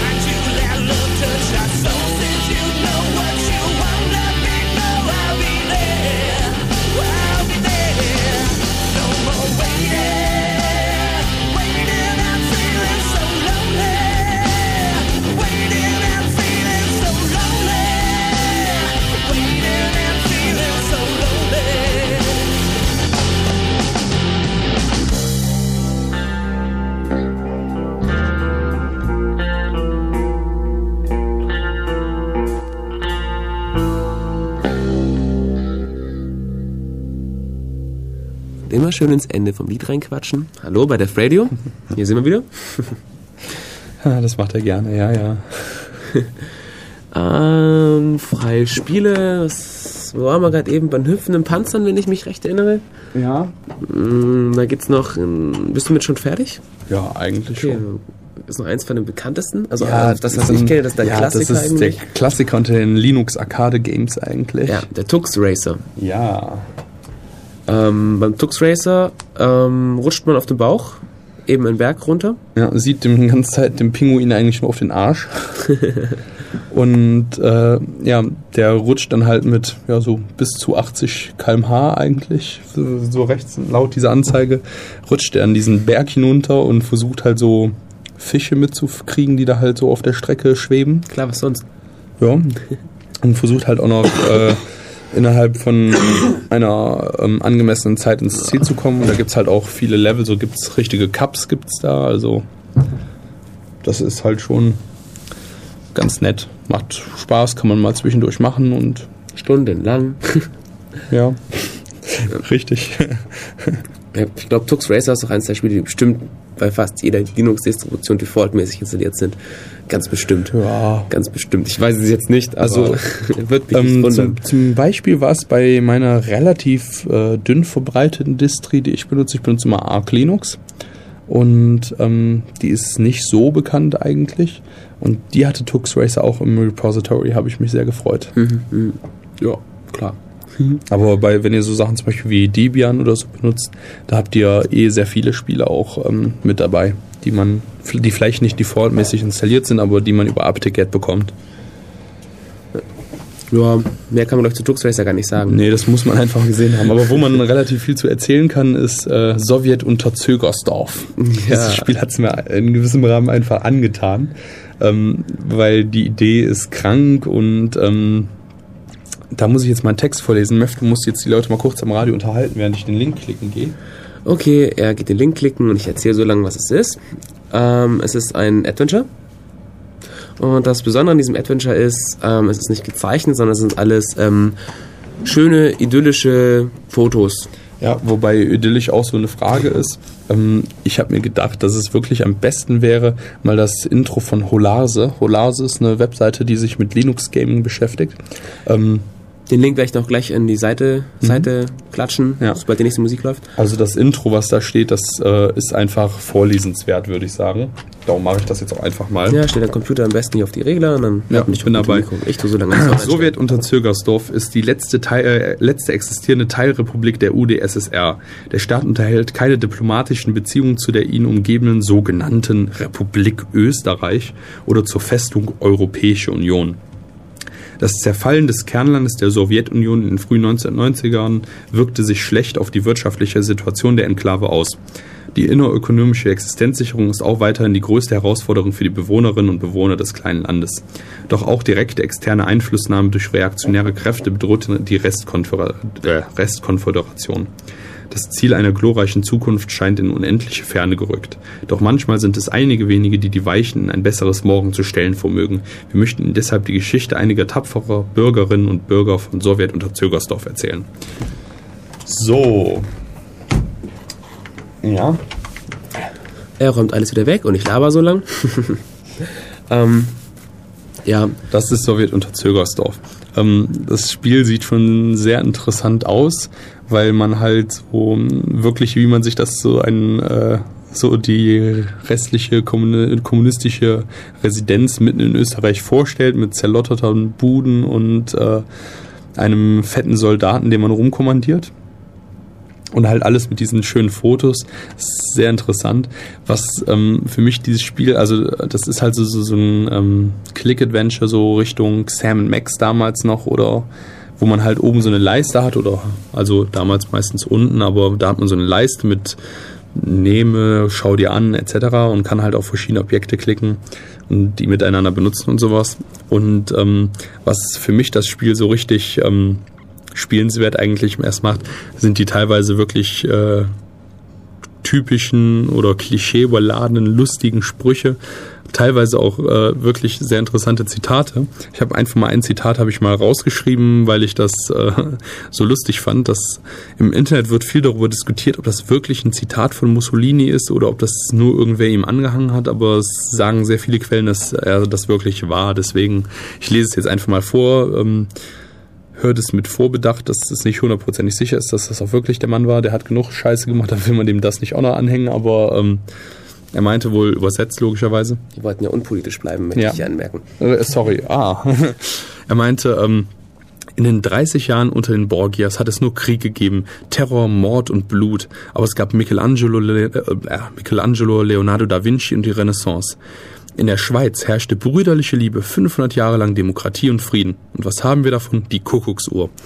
Ähm, so Sprüche bringt er zum Beispiel, als man sich eine alte Kuckucksuhr ansieht, äh, die da halt irgendwo im Schuppen rumliegt und so. Also ähm, das Spiel ist sehr witzig, ähm, interessant gemacht. Man muss zum Beispiel, um den primären Sektor in Unterzöger, Unterzögersdorf zu retten, muss man äh, das einzige verbleibende Huhn, was noch äh, da Eier legt, muss man halt vor dem Tod retten und so. Also es ist sehr spaßig gemacht, muss man sich mal angesehen haben. Ja. Gut, Ja. ähm, dann, es wurde eben auch schon im IRC angesprochen, äh, ein ziemlich cooles Spiel, das macht einfach tierischen Fun. Das ist äh, auch von der Spielidee her ein Klassiker. ähm, Mev macht hier gerade Faxen. Gar nicht wahr. Versucht gerade einen äh, Touchscreen zu simulieren. Ähm, das Spiel, wovon ich gerade rede, war Pingus. Der Klassiker ist Lemming. Lemminge kennt man ja wahrscheinlich auch. Ähm, Wer es halt nicht kennt, man hat halt ein Level und man hat halt eine Starttür quasi und da fällt halt eine gewisse Anzahl von Lemmingen oder in unserem Fall Pinguinen raus. Und ähm, da hat man halt wirklich versucht, an der KI zu sparen. Könnte man spaßhalber sagen, aber es ist Absicht. Die laufen halt einfach nur äh, völlig blöd immer der La Nase, la äh, der Nase lang. Egal wohin es führt. Ob es gegen eine Mauer geht, dann laufen sie dagegen, drehen sich um und laufen in eine andere Richtung weiter. Oder ob es eine Klippe runtergeht, ja, dann fallen sie halt die Klippe runter. Lemmingewitze sind ja bekannt genug, allein durch nicht lustig mit dem todessehnsüchtigen Lemming da. Ähm, ja, und da gibt's dann halt, äh, als Spieler hat man, muss man halt Einfluss darauf nehmen und versuchen, wenigstens eine gewisse Anzahl von Pinguinen dann ins Ziel zu bringen. Und das sieht halt so aus, ähm, man hat halt bestimmte Funktionen quasi, die man bestimmten Pinguin verleihen kann. Zum Beispiel, mein Liebling ist der Bomber. Man klickt halt auf einen Pinguin drauf, dann läuft ein Countdown, über seinem Kopf und wenn der Countdown abgelaufen ist, dann explodiert dieser Pinguin. Damit kann man zum Beispiel ähm, Mauern wegsprengen, wo dann halt andere Pinguine durchlaufen können. Man kann zum Beispiel äh, Pinguine zu Brückenbauern machen, die dann anfangen, eine Brücke zu bauen, wo die anderen Pinguine drüber laufen wollen Oder welche, die buddeln. buddeln. Man kann welche, die segeln. Also dann gibt's welche, die laufen Wände hoch. Ähm, ja, viele Dinge halt. Und das ist ganz nett eigentlich, besonders wenn man halt Level hat, wo man Pinguine opfern muss, um andere Pinguine zu retten. Das ist sehr interessant. Ja, tiefe ethische Fragen. das Wohl der vielen gegenüber des eines Einzelnen. Ja, Länge halt. Aber Ja. ein tolles Spiel, macht sehr viel Spaß. Ja, und So. es fesselt unglaublich. Ja, ja. Man fängt, man startet das Spiel und dann guckt man auf die Uhr und es ist zwei Stunden später und man denkt, hey, ich habe doch gerade erst den ersten Level dreimal gespielt. Naja, Ja, die alten Spiele haben meistens noch so einen ganz großen Suchtfaktor. Ja, Kennzeichnend. Ja. Was auch ähm, bei freien Spielen nicht unterschlagen werden darf, wo ich jetzt aber nicht viel zu sagen werde, sind Mats. Da hatten wir nämlich jetzt letztens eine Sendung drüber, wenn euch das Thema interessiert. Das sind halt ähm, textbasierende Online-Rollenspiele. Ähm, die sind in der Regel eigentlich auch frei oder viele jedenfalls. Man verbindet sich halt einfach mit einem äh, Terminal-Client seiner Wahl dahin, also Tailnet oder sowas in der Art. Und schon kann man halt losspielen. Und die sind in der Regel auch kostenlos. Oder viele davon jedenfalls. Gut, weitere Infos in der Def Radio Sendung darüber. Was auch sehr interessant ist, auch textbasierend, ähm, das hat mir letztens ein Freund gezeigt, der äh, total begeistert davon war. Er meinte, er würde das stundenlang spielen. Und es sieht für jemanden, der das Spiel halt überhaupt nicht kennt, sieht das ähm, sehr kryptisch aus. Der spielt ATC, das ist Air Traffic Control. Man sitzt halt quasi im Tower eines großen Flughafens und muss halt die Flugzeuge koordinieren. Dann gibt's halt Jets und Passagiermaschinen und die Jets fliegen halt schneller. Das heißt, die machen dann pro Tick quasi, machen die zwei äh, Schritte und die anderen nur ein und dann muss man die halt von Flughafen A auf Flughafen B bringen. Die müssen auf verschiedene Höhen gehen, damit sie rauskommen oder landen können, dürfen aber nicht kollidieren und ähm, es ist am Anfang relativ einfach, aber ähm, je länger man spielt, desto mehr Flugzeuge kommen da und dann wird's halt auch sehr knifflig. Man kann auch zum Beispiel so, so ein bisschen schedulen, dass man sagt, lauf bis da und dann dreh links und flieg weiter oder so. Und ohne diese Funktion hat man auch gar keine Chance an späteren Leveln, aber es ist sehr fesselnd. Ja, jetzt ähm, meinen persönlichen Favoriten, wo ich in letzter Zeit die meiste Zeit mit verbracht habe. Sogar einiges an Zeit, wo auch so ein bisschen die Death Radio Vorbereitung drunter gelitten hat. Jedenfalls die Musikauswahl, die habe ich dann nämlich heute Morgen in irrer Hektik zusammengeklickt, ähm, ist Plane Shift. Das ist ein, ähm, ein Online-MMORPG. Für äh, MMORPGs wiederum die Sendung angucken, anhören, die letztens Giselbert gehalten hat. Hatte die alleine gehalten? War da noch jemand bei? Ich weiß es nicht mehr. Ähm, jedenfalls äh, sind das Massive Multiplayer Online Role-Playing Games. Und das ist halt ein Open Source 3D MMORPG, also so ähnlich wie World of Warcraft. Ähm, man kann es nur kostenlos runterladen. Das lädt man dann halt meistens bei denen über BitTorrent runter, weil die relativ viel Traffic wohl haben. Und dann muss man auch nochmal einen Updater starten, weil da relativ viel dran gemacht wird. Also das ist in sehr reger Entwicklung und man kann auch mehr Rassen auswählen. Es gibt zum Beispiel zwei humanoide Rassen, also ähm, normale Menschen und so leicht modifizierte. Und dann gibt's Elfen und es gibt auch jeweils zwei Elfen. Und es gibt zwei Zwergrassen und es gibt noch so ein paar andere, so Diaboli, die sind so ein bisschen Teufel ähnlich. Und Kran oder Kran, ich weiß nicht, wie man die wirklich ausspricht, die sollen halt äh, als, als Basis ihrer Körperstruktur Silikon haben, sehen sehr interessant aus, sind halt ja, wie so ein dünnes Michelin-Männchen so ein bisschen. Ähm, naja, haben halt verschiedene Eigenschaften. Man kann sich so seine Lebensgeschichte vorher zusammenklicken und ähm, ist sehr interessant gemacht. Es sind überraschend viele Leute da online in dem Spiel. Ich habe mir erst gedacht, ja, hm, in der Zeit von WoW äh, spielt ja keiner sowas, aber von wegen, da sind verdammt viele Leute online. Also man findet da, äh, wenn man da durch die Stadt läuft, dann trifft man ständig irgendwelche Leute und ähm, die Maps sind auch sehr komplex und man findet halt in jeder Ecke irgendwelche User, also da spielen ziemlich viele mit.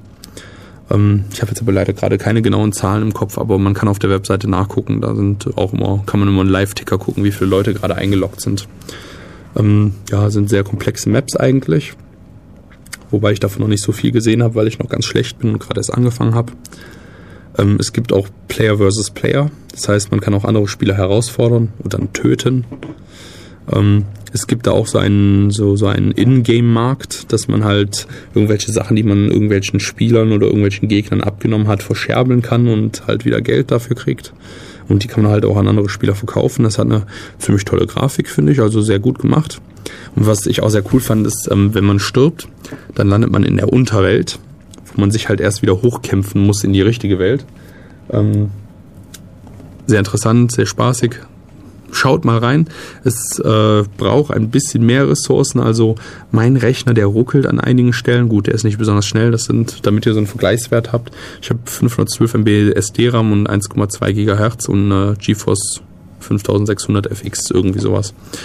Also ähm, wenn ihr einen neueren Rechner habt, dann sollte es schon laufen. Macht viel Spaß. Probiert mal, schaut rein. Es ist echt cool. Ja, sollen wir noch mal ein bisschen Musik spielen? Oder wie lange ist das her? Ich habe kein Zeitgefühl. Labern 13 Minuten und 58 Sekunden. Ach, da steht's ja. 59. 14 Minuten. Piep. Ja, machen wir Ähm, mal Musik. Okay, gut, dann ja, machen wir Musik.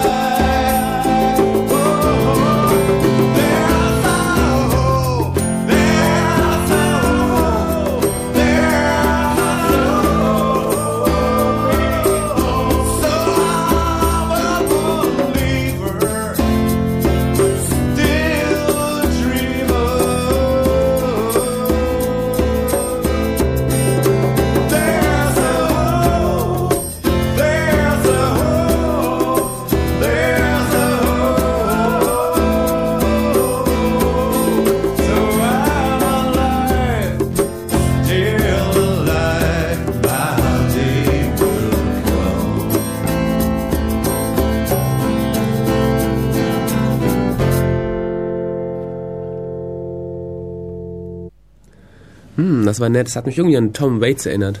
Ja, ist gut. Und es ist für umsonst. Das Lied. Genau, okay. Äh, Spiele. Wir haben noch eins auf Lager. Ja, eins haben wir noch, das wurde eben auch schon im IRC angesprochen. Das ist ähm, Second Life. Ja, ist jetzt, Name ist Programm. Ja. Richtig. Ja, da muss man halt wirklich drüber diskutieren, ob das ein Spiel ist oder eine Simulation äh, einer zweiten Welt, in der man halt lebt. Ich weiß es nicht. Ich habe es einfach mal jetzt als Spiel einkategorisiert. Ähm, es wird auch darüber diskutiert, ob das ein freies Spiel ist. Also für mich war es frei, weil man kann die, äh, man kann das Spiel runterladen kostenlos und man kann auch kostenlos spielen mit diesem Basic-Account. Und ähm, ja, Kann man damit auch machen, was man will? äh, nee, ja, es ist halt, es gibt halt Premium-Accounts, die können dann halt mehr, kriegen mehr Geld oder ich weiß nicht, irgendwie so ein Kram war das. Quellcode und sowas. Äh, nee, Quellcode offen ist es nicht. Ähm, naja. Gut, aber ähm, es sah auf jeden Fall sehr interessant aus und ich wollte es auch noch ausprobieren. Aber leider, leider wollten die ähm, verifizieren, ob man wirklich auch nur einen dieser Basic-Accounts registriert, weil weitere Accounts kosten nämlich dann Geld. Und ähm, für diese Verifikation brauchen die entweder eine Mobiltelefonnummer oder wo die halt einen Code per SMS hinschicken oder eine Kreditkarte. Leider habe ich weder das eine noch das andere momentan zur Verfügung, weil ich mein Handy irgendwo vergessen habe und so wie Meth. Und äh, Batterie ist alle und ich finde es nicht mehr. Also wenn jemand mein Handy gesehen hat, na, ich habe es zu Hause irgendwo. Passt schon. Und Kreditkarte habe ich leider einfach keine. Also wurde ich einfach böshaftigerweise aus diesem Spiel ausgeschlossen. Aber ich habe es trotzdem einfach unter Freispiele einkategorisiert. ähm, weil das schon sehr beeindruckend ist. Also in dem Sinne frei wie Freibier. Ja. ähm, weil was da sehr beeindruckend ist, ist, man kann zum Beispiel, ähm, also es gibt da halt eine Währung drin. Die heißen übrigens Linden, so wie ich mit Nachnamen. Darum freue ich mich jedes Mal wieder darüber erzählen zu können. Ähm, und du kannst halt ähm, US-Dollar in Linden und Linden zurück in US-Dollar tauschen. Was sehr interessante Möglichkeiten bietet. Man kann zum Beispiel in diesem Spiel ähm, äh, sich ein Haus bauen und das dann verkaufen oder so für Linden und die dann in US-Dollar umwandeln und dann hat man wirklich Profit aus diesem Spiel geschlagen. Man kann auch irgendwelche Items erstellen und die an irgendwelche Spieler verkaufen und ähm, ja, die haben auch immer sehr nette Statistiken äh, auf ihrer Webseite. Laut äh, Webseite vor ungefähr drei Minuten haben die heute 32.460 US-Dollar äh, in diesem Spiel schon ausgegeben. Seit heute Morgen 0 Uhr. Und die haben wohl, habe ich mal irgendwo gelesen auf der Webseite, ein äh, Bruttosozialprodukt von 3,5 Millionen Dollar, US-Dollar. Ja, das ist nicht wenig, ne? Wenn man sich überlegt, dass da theoretisch ein Admin sich jederzeit ein paar äh, Gegenstände machen könnte, die verkauft und kann schon, glaube ich, sehr lukrativ sein. Ja, aber ich denke mir auch gerade, wenn Geld da drin spielt, dann fragt man sich auch, wie das mit Cheaten zum Beispiel ist. Wie man da selber irgendwie an Kohle kommt oder dann noch Ja. so ja. Profit rausschlägt. Das war jetzt ein Versuch, einen schönen Übergang zum nächsten Thema zu machen. Ja, ähm, bei Second Life ist es mit dem Cheat nicht ganz so einfach, weil Second Life ist nicht Open Source.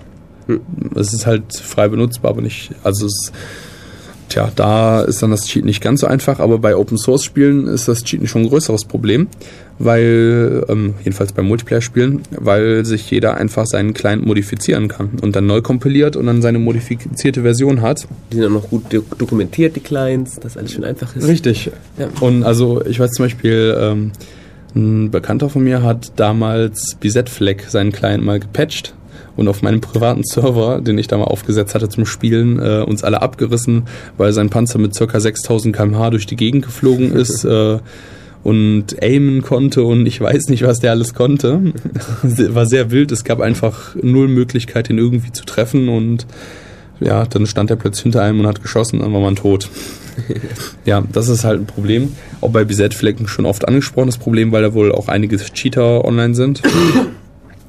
ähm, die zum Beispiel, da anhand von BZ-Fleck kann ich auch ganz gut erklären, was es so für Methoden zum Cheaten gibt. Einmal gibt es die Methode, der Client weiß zu viel. Sprich, bei BZ-Flag wäre das, dass man halt jederzeit sieht, welche Flagge welchen was für eine ist.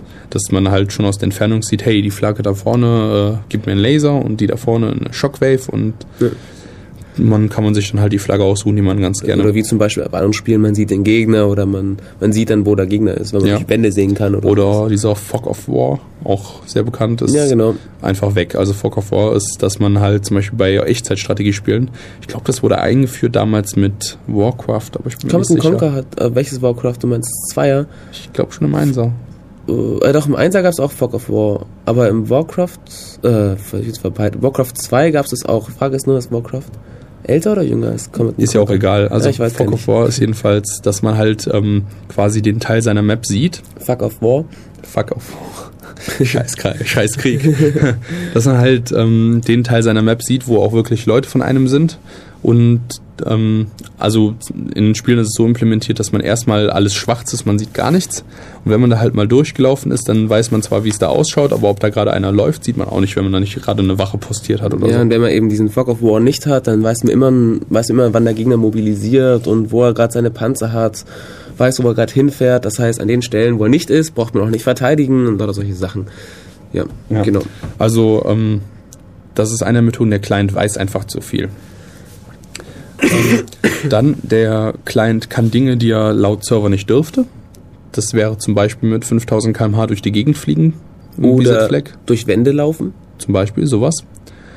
Dann die dritte und äh, finde sogar die schwerwiegend. Ja, die sind eigentlich alle schwerwiegend. Also die dritte Möglichkeit wäre einfach, dass der Client sogar andere Spieler beeinflussen kann. Das heißt beispielsweise, also in BZ-Flag ist es jetzt nicht so, aber ähm, beispielsweise, wenn derjenige, der schießt, ähm, auch sagt, ob das ein Treffer war oder nicht. Dann kann man halt einfach sagen, so, du bist getroffen, du bist getroffen, du bist getroffen und du bist auch getroffen und ihr seid jetzt alle tot. Ähm, das wäre natürlich auch ziemlich doof, auch eine fiese Art von Cheaten. Und die vierte Art von Cheaten ist halt, ähm, wenn der Client dem Spieler hilft, also mit Aiming oder Dodging oder Dodging ist das? Ausweichen. Ausweichen. Ah ja, Aiming ist Zielen, so dass man nicht Ja. mehr, dass halt immer, dass, Dass man halt immer Headshot oder keine Ahnung was hast. Ja, genau. Ja. Solche Spielereien. Vielleicht auch Geld? Ah, Geld, glaube ich. Geld zählt eher zum anderen Punkt. Ja. Hm. So, Genau. das, ähm, die ersten drei Punkte lassen sich meines Erachtens durch eine vernünftige Serverstruktur ausschließen. Sprich, ähm, Client weiß zu viel, muss nicht sein, dann schickt man dem Client nur die Infos, die er braucht. Der Client, der kann Dinge, die der Server nicht dürfte, das muss man halt überprüfen. Ja, das ist aber dann viel zu tun. Ja, es geht viel mehr, ja, schon, aber gewisse Sachen muss man halt einfach überprüfen, wenigstens stichpunktartig. Es reicht, wenn man es stichpunktartig macht und bei, vor, beim Treffer bandt oder so. Ähm, dann Nummer drei, der Client beeinflusst den Spieler. Ja, dann muss man das halt so so aufziehen, dass halt zum Beispiel nicht der Schütze entscheidet, ob er getroffen ist, sondern vielleicht, äh, Der Das- Kerl, der getroffen wird, ja, das, so ist es bei BZ-Flag. ah, dann kannst du sagen, bin ich getroffen worden, bin ich getroffen worden, bin ich getroffen worden. Richtig, ähm, ist halt ein Problem.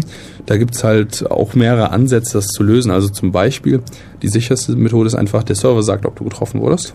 Ja, dann braucht er aber auch alle, alle Statusinformationen vom ganzen Spiel. Richtig. Aber die braucht er eh, weil er die auf die anderen Clients verteilen muss. Naja, verteilen und berechnen ist ja, Ja, ja, richtig. Aber die, die Infos hat er ja schon mal. Das ist eine Methode.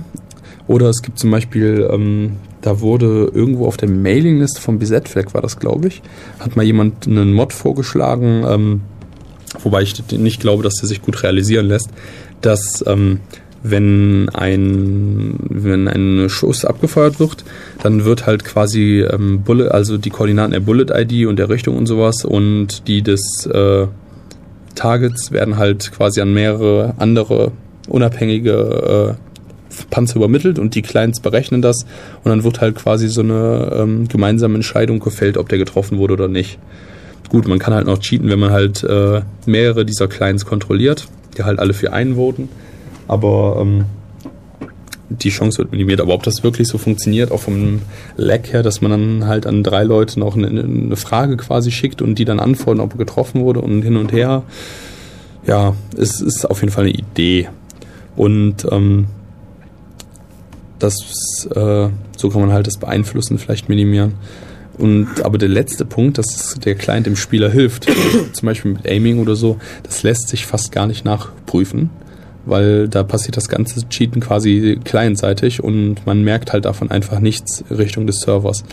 Ähm, es gibt so ein paar Workarounds, um solche Probleme zu fixen. Also einmal das Einzige, was wirklich funktionieren würde, von der Theorie her wäre, dass der Client gar nichts berechnet, sondern dass der nur quasi Requests macht und der Server alles berechnet. Das würde halt Cheaten ausschließen, außer man hat einen kompromittierten Server. Aber das Problem dabei ist einfach, ähm, dass in dem Fall auch der Server alles berechnen muss und das geht natürlich tierisch auf die Serverlastung. Ähm, zweite Möglichkeit ist, dass da sind einfach Spielereien mit MD5-Sums, äh, die da gemacht werden, sprich, dass die Binary sich selbst MD5 summt und wenn das keine Noun-Sum ist, dann wird der halt einfach nicht reingelassen. Aber das ist eine sehr schwache Möglichkeit, weil diese MD5-Sum lässt sich sehr, sehr leicht rausfinden. Ähm, die, und der selbst gepatchte Client muss dann halt nur eine andere MD5-Sum antworten und schon ist das Problem umgangen. Ganz interessant ist auch die Idee mit, ähm, dass man halt Open Source Spiele einfach jeweils in zwei Versionen rausbringt. Einmal als Source und einmal als Binary-Pakete. Und ähm, dass die Binary-Pakete mit den Source-Paketen identisch sind abgesehen von der Tatsache, dass da halt noch ein PGP-Key zum Beispiel hardcoded ist. Und ähm, wenn man sich damit nicht authentifiziert, dann wird man nicht reingelassen.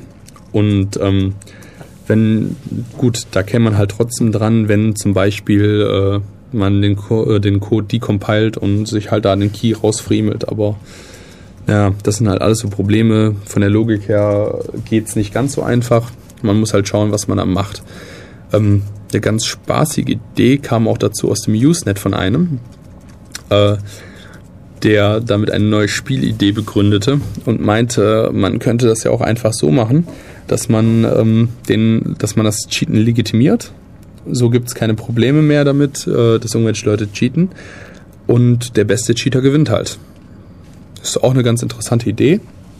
Aber kann, cool. kann natürlich nicht jedes Spiel darauf aufgebaut werden. Ne? Hm.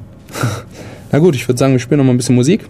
Ja, dann kommen wir auch langsam zum Schluss. Immerhin, es ist jetzt schon 10 vor 15 Uhr und die Nachfolger möchten ja auch noch Sendungen machen. Okay. Ähm, Jupp und viel Musik. Spaß.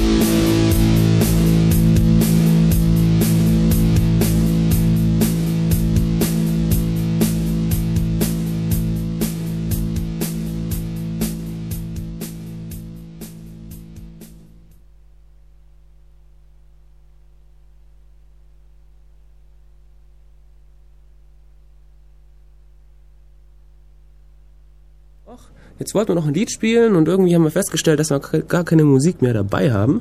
Ich dachte, es wären elf Lieder gewesen. Nö, es waren nur zehn Lieder. naja, schade. So, dann, wie lange haben wir noch? Vier Minuten? Ja, drei. Drei Minuten, okay. Dann nutzen wir die Zeit mal, um ausgiebig Tschüss zu sagen. Ja. Ja, wir hoffen, wir haben euch so einen kleinen Einblick in Open Source Games oder freie Games gegeben und euch vielleicht mal inspiriert, bevor ihr das nächste Mal äh, Geld auslegt, um euch irgendwas Hm. zu kaufen, was es vielleicht kostenlos gibt, ein bisschen Mühe ein zu investieren. Wir Ähm. werden auch noch ein paar Links online posten, wo man dann halt äh, so einen Anlaufpunkt hat. Also Holase ist echt gut. Ähm, Hulas habe ich schon online gestellt. oh, Also, du bist schnell. äh, das ist schon seit Stunden. Ähm, es sind drei Links drauf. Na gut, der, der erste, da könnt ihr, könnt ihr euch einen kleinen Überblick verschaffen und mal gucken, was es so gibt. Mal die Sachen ausprobieren, die wir heute drangenommen haben. Dann ähm, möchte ich euch einladen, am Montag zum CCC zu kommen, hier in Ulm, an der Uni oben, im Café Einstein. Ähm, Mev diesmal selber dabei? Wenn es mir besser geht, ja klar, warum nicht? Ansonsten, wann, wann ist vom U-Bus, von der NetBSD-Gruppe, weiß das jemand? Also es gibt eine NetBSD-Gruppe, die trifft sich immer wieder. Ich habe nur dummerweise vergessen, wann. Sekunde, red noch ein bisschen, ich schaue mal nach. Ja gut, ich rede einfach, ähm, ziehe mir irgendwelche Sachen aus der Nase, während er nachschaut, wann, wann, die Gruppe sich trifft. Ich weiß gar nicht, ob es diese Woche ist, eventuell ist es später, aber Ah, ja, ist später. Am 30.03. um 19 Uhr ist das? im Café Wintergarten, das ist am Theater. Ja. Da haben die WLAN, das ist toll. Ja, richtig. Und dann kommt auch jetzt schon bald unser Nachfolger. Ah, da steht auch was von der Regelung, so dass ich das auch schon weiß. Das ist immer am letzten Donnerstag des Monats. Ah, okay. Und wir haben jetzt so Monatsmitte ungefähr, ja? Ja, Okay. Ha, am den 19. glaube ich. hm, weiß nicht. Gut. Dann wünsche ich euch noch viel Spaß mit Alternative Crash, der jetzt dann gleich kommt. Und ich wünsche euch noch einen schönen Sonntag. Auf Wiedersehen auch von mir. Bis in zwei Wochen oder so. Tschüss. Ciao.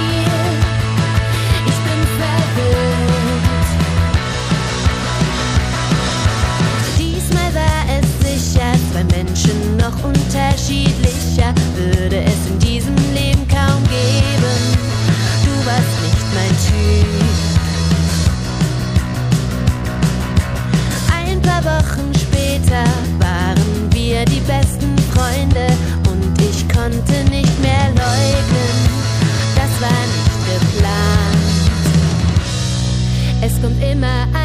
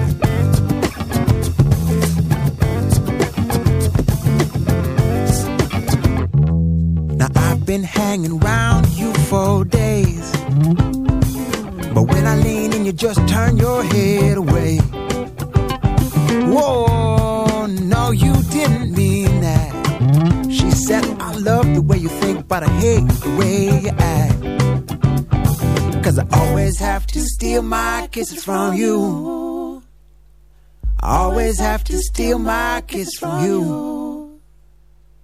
Always have to steal my kisses from you.